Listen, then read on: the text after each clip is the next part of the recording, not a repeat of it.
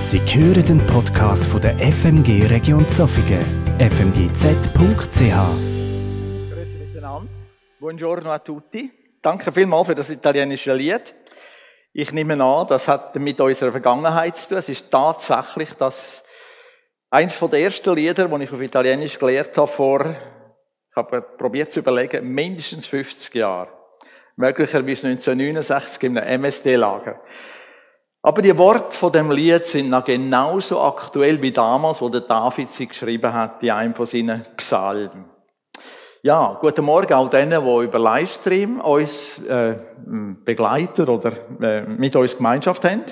Ich möchte heute Morgen nochmal eine Person aus der Weihnachtsgeschichte miteinander anschauen und das ein bisschen vertiefen. Und zwar geht es um den Simon. Ihr könnt schon losgehen wo wir in der, im Evangelium von Lukas lesen, was er für eine Rolle gespielt hat in dem ganzen Weihnachtsgeschehen. In der Zeit vom König Herodes, wo er äh, Herrscher war in dieser Provinz, in dieser römischen Provinz in Judäa, ist äh, ein Mann in Jerusalem äh, mit dem Namen Simeon. Er ist, wird in der Bibel als ein gerechter, als ein gottesfürchtiger Mann beschrieben, als jemand, für den Gott und seine Verheißungen ganz, ganz wichtig sind. Er hat sich mit diesen Verheißungen von Gott beschäftigt. Und für ihn ist es klar gewesen, dass das Wort Gottes und seine Verheißungen in Ewigkeit würden bestehen und sich alle werden erfüllen. Irgendwie, irgendwann. Und das ist das Fundament von seinem Leben. Das ist das gewesen, was im Leben irgendwie Sicherheit und Kontinuität gegeben hat. Er hat sein Leben gestaltet, so wie es die Verheißungen Gottes äh, irgendwie ermöglicht oder wozu in die Verheißungen Gottes auch aufgefordert haben. Und so hat er gewusst, dass der Messias, der Retter, der Gesalbte, der Christus bald wird kommen. Gott selber hat ihm gesagt, dass er, der Messias, äh, sogar noch würde vor seinem Tod sehen. Ihm noch würde begegnen. Und das ist das, was irgendwie der Simeon charakterisiert. Er hat in einer Erwartungshaltung gelebt. Nicht einfach in den Tag hinein. Nicht einfach so mal schauen, was kommt, sondern in einer Erwartungshaltung. Er ist aber dadurch nicht passiv geworden, hat also nicht gedacht, okay, jetzt macht Gott alles und wenn es dann so weit ist oder wenn irgendetwas eintritt, dann bin ich dann auch dabei. Nein, er hat irgendwie so mit, der, mit, der, mit dem Eintreffen von diesen Verheißungen gerechnet, dass er bereit ist, sobald jetzt etwas passiert, auch aktiv zu werden. Ich will es mal so sagen, er hat bis im Haus, beim Hauseingang oder beim Ausgang, hat er seinen Mantel bereit gehabt und seine Schuhe. Und die hat er gerade anlegen und sich äh, an die Füße tun, seine Schuhe, sobald es so weit, so weit gewesen wäre. Sobald es so weit gewesen so bis, sobald so, sobald so weit sein wird. Merci. Se no, continuiamo in italiano. äh, ja, jetzt hat in der Zeit, wo er darauf gewartet hat, die ganze Weihnachtsgeschichte stattgefunden und Maria und Josef sind auf dem Weg nach Jerusalem. Und zwar sind sie in Bethlehem gewesen, und sie probieren jetzt mit dem kleinen Kindli, acht Tage alt, von Bethlehem, ist etwa dem Auto 20 Minuten, zu Fuß über die steinigen Wege, trockene, trockene Wege, vielleicht drei, vier Stunden mit dem Esel, ich weiss es nicht, sind sie auf dem Weg dort hin. Und er, sie wollen etwas machen mit dem Kind, wo sie in die Tradition nimmt vom, vom, vom jüdischen Volk. Und Gott redet jetzt wieder zum, ähm, zum Simeon. Gott hat ihm jetzt ganz persönlich gesagt, du der Heilige Geist, jetzt passiert etwas. Jetzt kommt das Nächste in der Geschichte. Gang jetzt in den Tempel. Und der Simon hat sich aufgemacht, ohne Zögern, hat sich auf den Weg gemacht und ist dabei, hat dabei sein, wo das passiert. Es ist interessant, dass äh, eben Maria und Josef wo ja etwas, mit ihnen etwas ganz Neues angefangen trotzdem verhaftet sind in den Traditionen vom jüdischen Volk, wo bis dann in Kraft sind. Es gibt Traditionen, die mit Segen behaftet sind, wo Gutes bewirken, wo, wo Gott braucht, um uns Gutes zu tun. Das haben sie auch mitnehmen. Und der Simeon ist schon dort, wo Maria und Josef ankommen. Ich sehe leider dort den Ding nicht, wegen dem Skiwerfen, darum muss ich mich ab und zu da zurückdrehen. Er ist schon dort, geht den Eltern entgegen und nimmt Jesus auf seine Arme. Ich habe mir probiert, das vorzustellen. Wie ist das gegangen? Vielleicht haben Maria und Josef gedacht, das ist irgendein Priester vom Tempel oder irgendein ein, ein Beamter, der dort ist, der irgendetwas machen muss, der irgendwie eine Aufgabe hat. Ich habe das Bild gefunden von dem Maler, italienischen Maler, Petruzzi, wo man einen Mann sieht, einen älteren Mann, der zu dieser Frau geht. Sie ist fast ein bisschen verschrocken, sie wehrt fast ein bisschen ab, oder? Und sie haben, äh, sie haben äh, vermutlich sich gefragt, was passiert das? Aber Simon hat gewusst, das ist jetzt das, wo ich, wo ich darauf gewartet habe. Er hat wissen, er hat Jesus in seine Arme nehmen. Er weiß, das ist der Messias. Er weiß es einfach. Er hat die innere Gewissheit. Und er sagt, dass Gott eben äh, den Mann, den jungen Mann, noch jungen Mann, wird benutzen, um können Frieden zu bringen. In Israel und nicht nur. Und so sehen wir, wie Jesus, äh, wie der Simeon ein Loblied anstimmt. Zuerst dankt er Gott für ihn, stimmt das Loblied an und dann segnet er Familie von, von Maria und Josef. Er preist Gott. Ich kann mir vorstellen, dass er, äh, dass die äh, Eltern von, von Jesus schon so viel verwundert, äh, erstaunende Sachen erlebt haben, dass sie das jetzt nicht mehr gross erstaunt hat. Es ist wie eine Bestätigung für sie. Ja, Gott macht etwas Spezielles mit dem Kind. Und es ist auch interessant, äh, dass vermutlich der Simeon, wo er so vor ihnen ist. Wir sehen da auf einem anderen Bild, wo der Rembrandt gemalt hat, auf der rechten Seite die Maria mit Jesus. Er hat den Simeon so gesehen. Wir sehen auf der linken Seite. Und ich denke, dass der Simeon, der so vor äh, Maria und Josef ist, an Jesaja 53 gedacht hat, wo der leidende Messias beschrieben ist. Oder am Psalm 22, wo beschrieben ist, was passiert mit einem Menschen, wenn er gekreuzigt wird, was für Schmerzen hat er, wie geht's ihm und wie dich das verriest und wie das, was das mit dir macht. Und dann sieht er Maria und das Baby, so, so etwas Unschuldiges, so etwas Vollkommenes, so etwas Reins, so etwas auch äh, Fragiles. Und er muss an das denken, was das Kind erwartet. Und er sagt das auch in dem Moment. Schau, Maria, er, es wird etwas Schwieriges passieren. Ein Schwert wird durch dein Herz fahren. In der Kunst, in den italienischen Kirchen hat man sehr oft Maria, die Mutter Gottes, sogenannte Mutter Gottes, wo der Künstler das Herz offen hat von der Maria, also organisch gesehen, sieht man das Herz und das Schwert da drin. Es ist vermutlich eine Verschiebung, oder? Der Leidende ist Jesus gewesen. Aber Maria als Mutter hat müssen äh, das Kind für die schwierige Mission hergeben. Und er sagt ihnen, schau, es wird, Jesus wird Menschen trennen. Es gibt keine Neutralität vor Gott. Für die einen wird er zum Frieden, zum Frieden schenkende werden und für die anderen wird er zum Fall werden. Eine Prophetie, die selber jetzt der Simeon ausspricht, nachdem er selber mit ganz vielen Prophetien sich beschäftigt hat.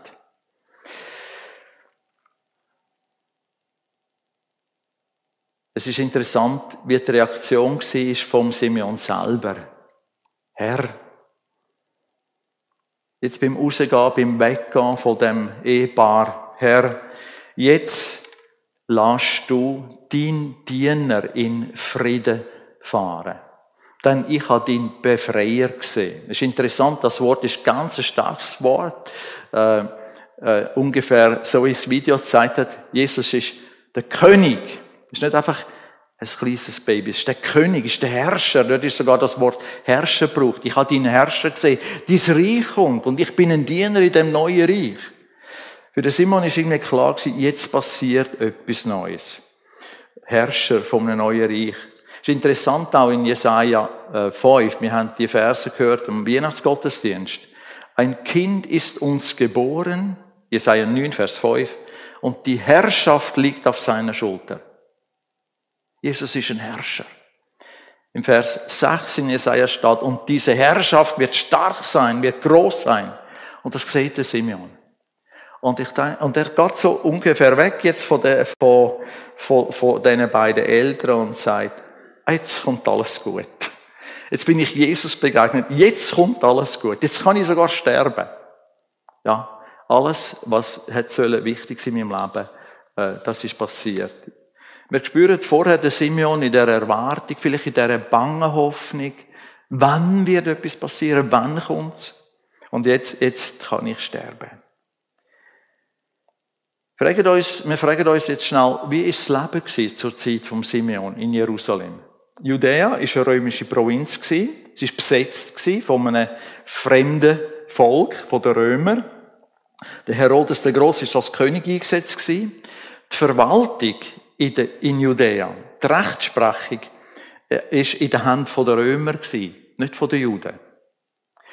Äh, Rom hat Steuern eingezogen, hat die besetzten äh, Gebiete, Regionen ausgenützt, ausbluten.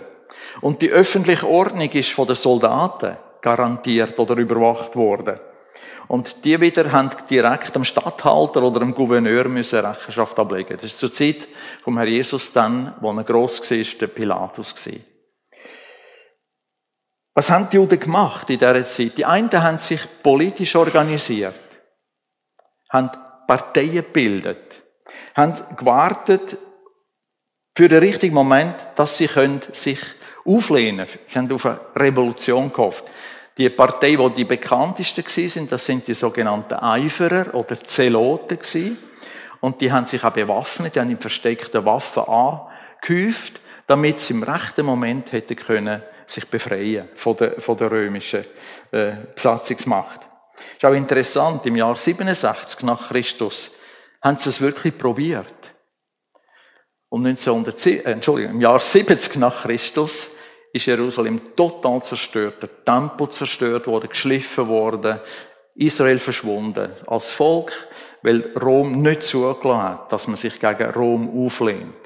Erst im vierten Jahrhundert sind nachher die Römer fort aus dem Nahen Osten, aber äh, es, die Zeloten haben gehofft, dass etwas passiert. Ah, und sie können eine Hauptrolle spielen dabei. Andere zur Zeit Jesu, äh, zur, ja, zur Zeit Jesu, haben äh, auf einen externen Befreier gewartet, gehofft, dass irgendetwas passiert von außen. Andere hingegen haben sich mit der Situation arrangiert. Sie sind Kompromiss eingegangen, sind sogar zu Kollaborateuren geworden von den Römern. Und einer von denen kennen wir gut, das ist der Matthäus. Matthäus ist ein Zöllner und in den Augen der Juden ist er ein Verräter Man schafft doch nicht mit denen zusammen. Und es ist so wie gekommen, dass das Volk, wenn sie von den Zöllnern geredet haben, äh, gleichzeitig von den Sündern geredet haben. Zöllner ist ein Synonym für Sünder geworden. Zöllner und Sünder. Jesus hat damit denen verkehrt. Und da haben sie sich aufgeregt. Aber das zeigt uns, es ist ganz eine schwierige Zeit. Es ist keine einfache Zeit, in der der Simeon gelebt hat. Dazu hat es auch noch das Synedrium gegeben. Synedrium ist wie eine interne äh, Verwaltungs- ähm, ja, äh, eine Art des Mini-Parlament mit ganz eingeschränkten Vollmachten. Bestand aus 70 Vertretern aus dem Volk Israel. Und die Römer haben eigentlich einfach eins erwartet von dem Synedrium. Dass sie die Juden stillhalten. Und ganz besonders während der äh, religiösen Fest, während der jüdischen Fest. Und da hat es viele gegeben im Laufe des Jahres. Behaltet das Volk still. Und wir, wir erinnern uns auch, was Synedrium beschlossen hat, wir wollen Jesus töten. Sie haben keine Vollmacht gehabt, äh, also juristisch legal etwas zu beschließen. Sie haben es müssen, sie haben müssen, sie haben erst können handeln, wo der Pilatus, also wo die römische Macht gehandelt hat. Also das Synedrium ist, ich sage es nicht überflüssig gewesen, aber eine Farce gewesen. Nur die, die drin waren, haben gemeint, sie wären Sie wären die, die, die zählen. Warum sage ich das alles? Es hat in dieser Zeit auch andere gegeben, die gewartet haben auf Gottes Eingreifen.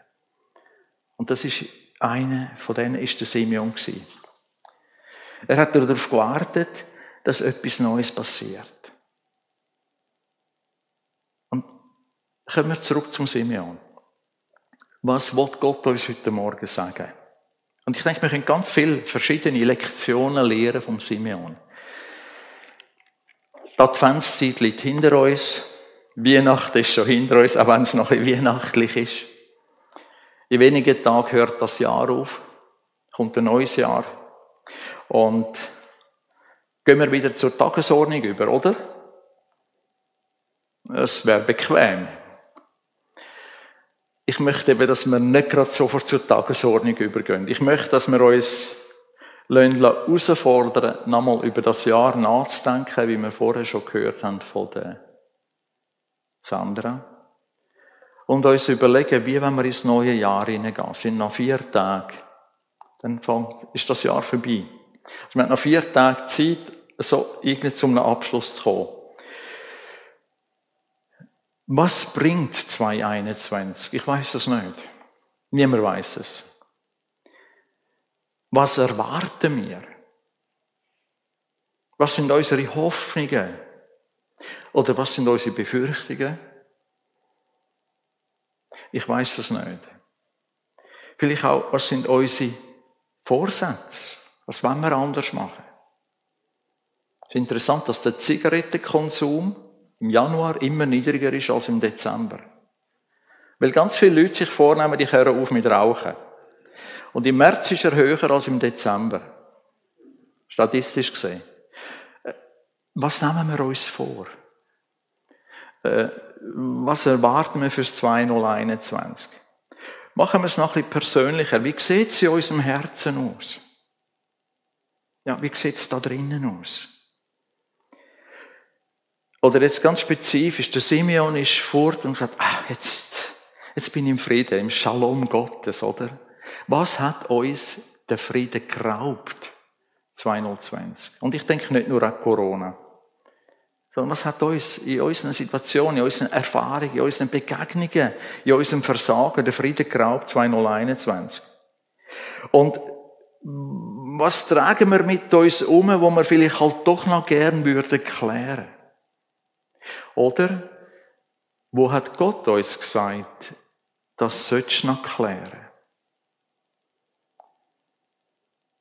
Was beschäftigt mich oder mit was beschäftige ich mich gerade? Ist ein guter Moment, um darüber nachzudenken. Ist ein guter Moment, äh, uns zu fragen, auf welchem Fundament wenn wir ins neue Jahr hineingehen. So wie es der Simeon gemacht hat. Er hat auf die Verheißungen Gottes. Er hat nur das Alte Testament gehabt, er hat auf die Verheißungen Gottes gehofft. Und wenn wir zwischen dem Alten und Neuen Testament gehen, schauen, der Maleachi, der letzte Prophet, hat etwa 400 Jahre vor Christus gelebt. Wie wenn Gott 400 Jahre nicht geredet hätte. Nein, Gott redet. Gott hat geredet und redet und hat wieder zum Simeon geredet und er redet jetzt zu uns.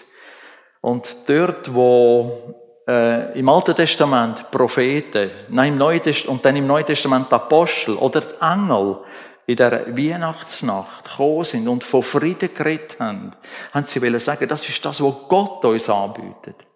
Wo Gott möchte für dich und für mich. Friede. Ehre sei Gott in der Höhe, er ist der Herrscher und Friede auf Erden. Und Gott hat das, das im Herr, im, in seinem Sinn. Er möchte Frieden schenken. So wie es dem Simeon passiert ist, darf es heute Morgen uns passieren. Es darf passieren. Manchmal machen wir uns Gedanken, wird Gott noch mit mir reden? Ja. Gott hat Gefallen daran. Es gefällt ihm, zu uns zu reden. Aber manchmal hören wir einfach nicht.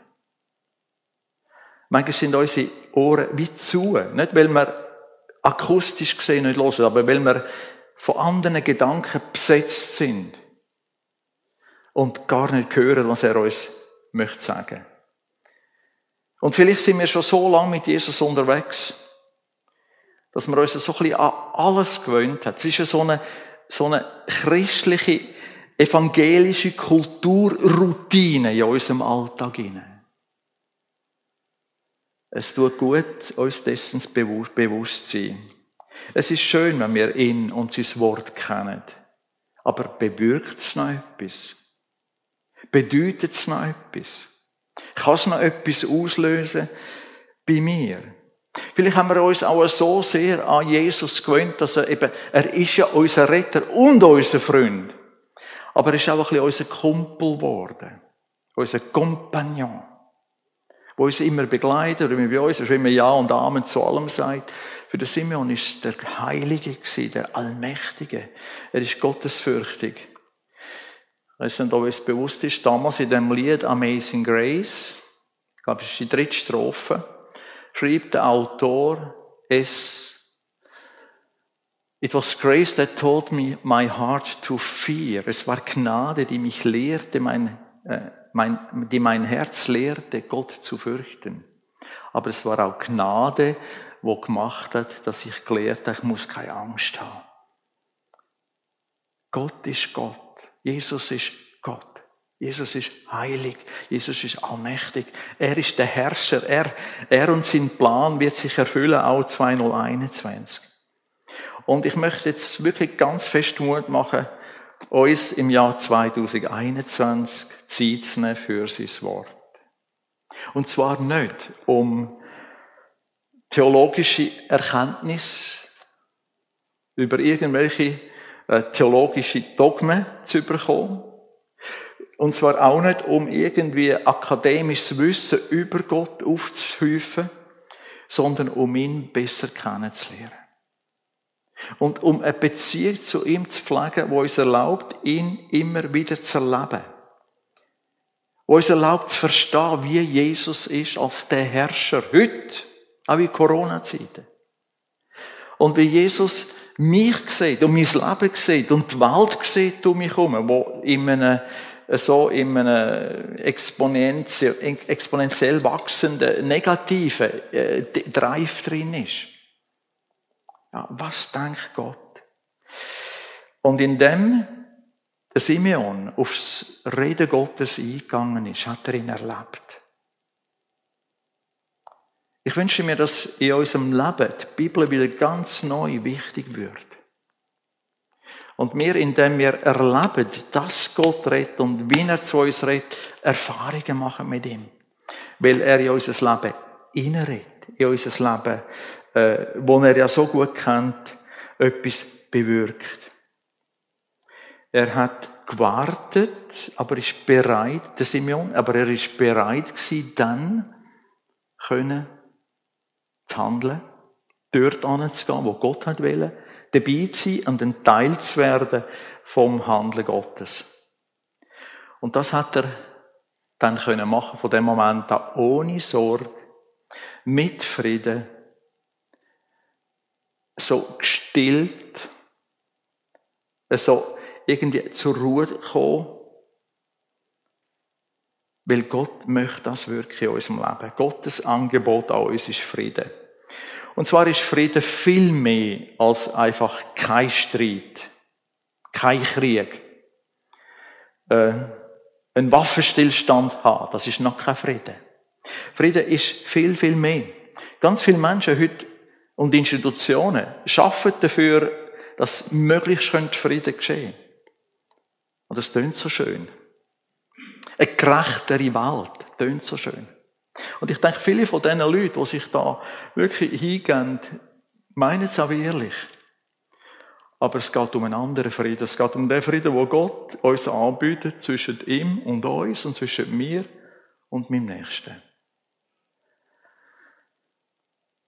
Es gibt Leute, die kämpfen für politischen Frieden, für Klimafrieden, für Frieden zwischen den Geschlechtern, zwischen den Rassen. Für Frieden, wo man manchmal mit falschen Mitteln, manchmal mit falschen Mitteln, mit falschen Strategien alles gibt. Und ich möchte sagen, ja, der Friede Gottes, der Shalom Gottes beinhaltet auch alles. Gehört alles da drin.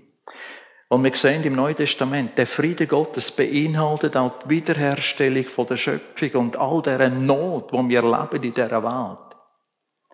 Aber unter seiner Herrschaft. Und das ist der Unterschied. Äh, ich denke, dass auch die Engel in Lukas 2,14 in dem mitternächtlichen Konzert Ehre sei Gott in der Höhe und Frieden auf Erden, äh, nicht nur einfach daran gedacht haben, dass dass die Leute sozial ein bisschen besser gestellt werden, sondern sie haben an den Frieden Gottes äh, gedacht, wo wirklich alles umfasst, was mit Jesus kommt. Und Jesus hat ja die Welt auf den Kopf gestellt. Jesus hat ja, Jesus hat ja polarisiert und er polarisiert immer noch. Vielleicht wäre es mir manchmal lieber, er würde noch mehr polarisieren, weil es ist manchmal gar kein Thema mehr. Aber es gibt nur in Jesus Frieden. Es gibt nur das, was Jesus gekommen ist, um auf dieser Welt zu bringen. Und zwar hat Jesus die ganze Welt auf, äh, ist gekommen, um die Welt auf den Kopf zu stellen, in dem Sinn, dass die Welt auf seine Seite kommt. Und dann Frieden erlebt. Und dann erlebt, was Frieden ist. Es ist so schön, dass Gott uns Frieden anbietet. Frieden. Wiederherstellung. Abwesenheit von Unruhe, von Unfrieden, von, von Sorge und Angst, die uns möchten bedrücken. Nicht so, dass wir in einer heilen Welt leben. Es ist nicht so, dass Corona morgen morgen vorbei ist. Es ist nicht so, dass Schmerz und Not um uns herum morgen morgen vorbei werden sein. Aber Frieden im Herzen. In dieser Situation, in diesem Zustand, in diesen Bedingungen, in denen wir leben. Und ich denke, dass Gott als allererstes ein Mensch Frieden möchte anbieten, indem, er, indem der Mensch Versöhnung erlebt mit Gott. Die Haupt- oder die Kernmission vom Herrn Jesus. Kommen, zu sterben, damit wir leben können. Frieden. Befreiung von dieser Angst im ersten Lied, nicht können zu genügen. Ja, einmal gespickt zu werden. In der Schule, wenn man Angst hat, man schafft es man wird gespickt. Die Angst kann lähmen. Befreit von jeder Angst. Weil Gott für uns ist. Und in Christus hat er uns mit ihm versöhnt. Und der Paulus schreibt der Korinther, so löhnt euch doch versöhnen mit Gott. Frieden im Herzen. Frieden, wo er in unserem Leben bewirkt. Nicht, weil wir es verdient haben, nicht, weil wir es uns könnten durch Anstrengungen erwirken, durch gute Werke oder wie auch immer, sondern weil Gott uns liebt, weil er barmherzig ist. Weil es Gott ist. Unser Schöpfer, der, sich sehnt, mit uns unterwegs zu sein und zu bleiben. Und der Unfrieden, wo oft die Menschen wirklich zeichnen, der unfriedliche Umgang miteinander, hat manchmal einfach auch mit Versagen zu tun. Und zwar Versagen, wo geschieht im eigenen Leben, wo Enttäuschungen äh, bewirken. Und in unserer, unsere Kultur ist zum Teil äußerst unbarmherzig. Die Leistungskultur, in der wir drinstehen, wo wir nur nach unserem Erfolg gemessen werden. Und für Fehler ist kein Platz. Für Unvollkommenheit bleibt kein Platz. Wird man sofort Hast du gesehen? Hast du gehört? Hast du gewusst? Schau mal. Kein Platz. Und man, viele Menschen stehen nach Versagen oder nach einem Misserfolg nicht mehr auf. Und rutschen in, eine, in, eine, in ein Gefängnis hinein. Sag's einmal so. Andere machen einfach weiter, wie wenn nichts passiert wäre.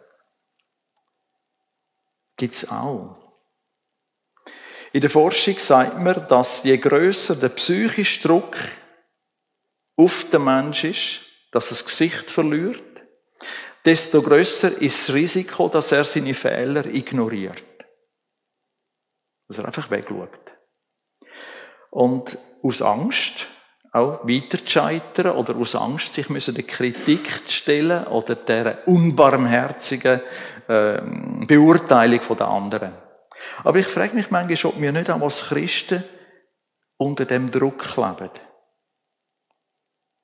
Und Gott können wir ja nichts vormachen, oder? Aber irgendwie so leben, wie wir den Anschein wenn der weg bei uns ist alles gut. Und wir schauen manchmal weg bei unseren Fehlern. Da sind wir brav drin. Und komischerweise sind wir auch brav da drin, dass wir die Fehler bei den anderen sehen. Wir müssen anschauen zu uns. Und ich denke eben, Gottes Angebot auf unser Versagen ist Friede. Der Friede, den er wirkt in unserem Leben, in unserem Herzen. Und wenn wir das erlebt haben, dann darf auch Frieden oder Versöhnung passieren zwischen mir und dir, zwischen dir und mir, zwischen mir und meinem Nächsten. Und wir wissen, dass Versöhnung untereinander dann geschieht, wenn ich als stolzer Mensch eingestehe, und zwar auch verbal, am anderen gegenüber, wo ich verletzt habe, wo ich enttäuscht habe, wo ich, wo ich schuldig geworden bin, ich bin schuldig. Das ist nicht, wenn du im überfüllten Bus oder Zug auf den Fuß stehst und sagst, oh, excuse. Das ist viel mehr. Ich bin schuldig. Ich habe etwas Falsches gemacht. Etwas Falsches gesagt. Etwas nicht gemacht, was ich jetzt machen soll. Und das ist ein starker Schritt. Das ist nicht eine Demütigung. Das, das ist ein Akt der Stärke, wenn wir den ersten Schritt tun. Und Gott möchte uns Kraft dazu schenken, das zu tun. Weil Versöhnung heisst, eben, ich bitte um Vergebung gegenüber Gott, aber dann auch gegenüber einem Menschen. Und es geht so weit, dass ich sage, und ich vergebe dir. Weil meistens ist in dem Zusammenhang in unserem Herzen etwas gegen den anderen, wenn wir verletzt, enttäuscht oder was auch immer sind. Und das darf passieren. Der Petrus hat es so ein bisschen gecheckt und dann hat der Herr Jesus gesagt, ja, manchmal muss ich das dann machen? Und wir kennen die Antwort vom Herrn Jesus. Bis zu 70 mal 7. Also immer wieder. Wir, wir sind abhängig, wir bleiben abhängig. Wir haben gar keinen Grund, stolz zu sein. Und wir dürfen vor Gott wahr und offen und ehrlich werden, weil er uns Frieden gibt. Und so dürfen wir Frieden aufbauen zu anderen. Ihr Lieben, wir alle tragen irgendwelche Altlasten mit uns umeinander. Alle. Können wir da noch eine oder andere ausräumen, bevor wir ins neue Jahr hineingehen? Können wir da noch irgendetwas machen? Können wir vielleicht einfach jetzt zwischen heute, heute, heute Morgen, heute Nachmittag, diesen Tagen nochmal Gott alles anlegen, zu ihm kommen? Auf Italienisch sagt man heute und morgen, in den nächsten Tagen, wenn man sich grüßt, Anno Nuovo, Vita Nuova. Und das ist ein, ein, ein Wunsch, oder? Neues Jahr, neues Leben. Das wünsche ich dir. Aber funktioniert? Wenn wir nicht etwas anderes machen, wird es neue Jahres, im neuen Jahr das alte Leben weitergehen. Einfach so, wie es schon immer läuft. Und es ist traurig, es gibt Menschen, die wollen von Jesus nichts, nichts wissen. Es ist sehr traurig, obwohl sie gleichzeitig genau nach, sich nach dem sehnen, zu tiefst ihrem Herzen, wo nur Jesus kann geben. Und vielleicht wissen sie es sogar. Aber sie sind stolz, das anzunehmen. Machen wir es anders. Kommen wir doch zu Jesus. Möge das heute Morgen so ein Simeon-Moment werden, wo wir, wir müssen nicht einmal in den Tempel gehen. Wir können da im Saal, wir können in der Stille, die Heime, äh, eine Begegnung haben mit Jesus und dann Frieden empfangen. Und dann auch Kraft bekommen, um können Frieden zu machen mit dem Nächsten. Ja. Komm zu Jesus und empfang Frieden. Und gang zu dem Nächsten und mach Frieden. Kinder können das einfacher, oder? Machen wir wieder Frieden? Wie er nichts gesehen ist. Stellt uns die Einfachheit oder die Demut oder auch vielleicht die Wahrhaftigkeit. Weil wir meinen ja nicht zugeben, äh, so wie wir es empfinden, ist es immer irgendwie wird es noch zu entschuldigen und so weiter. Aber ich möchte, dass wir noch irgendwie zwischen heute und dem 31. Dezember wie noch so einen heiligen Moment erleben. Wo wir eine Friedenserfahrung machen. Mit Gott und vielleicht sogar eben auch mit dem Nächsten.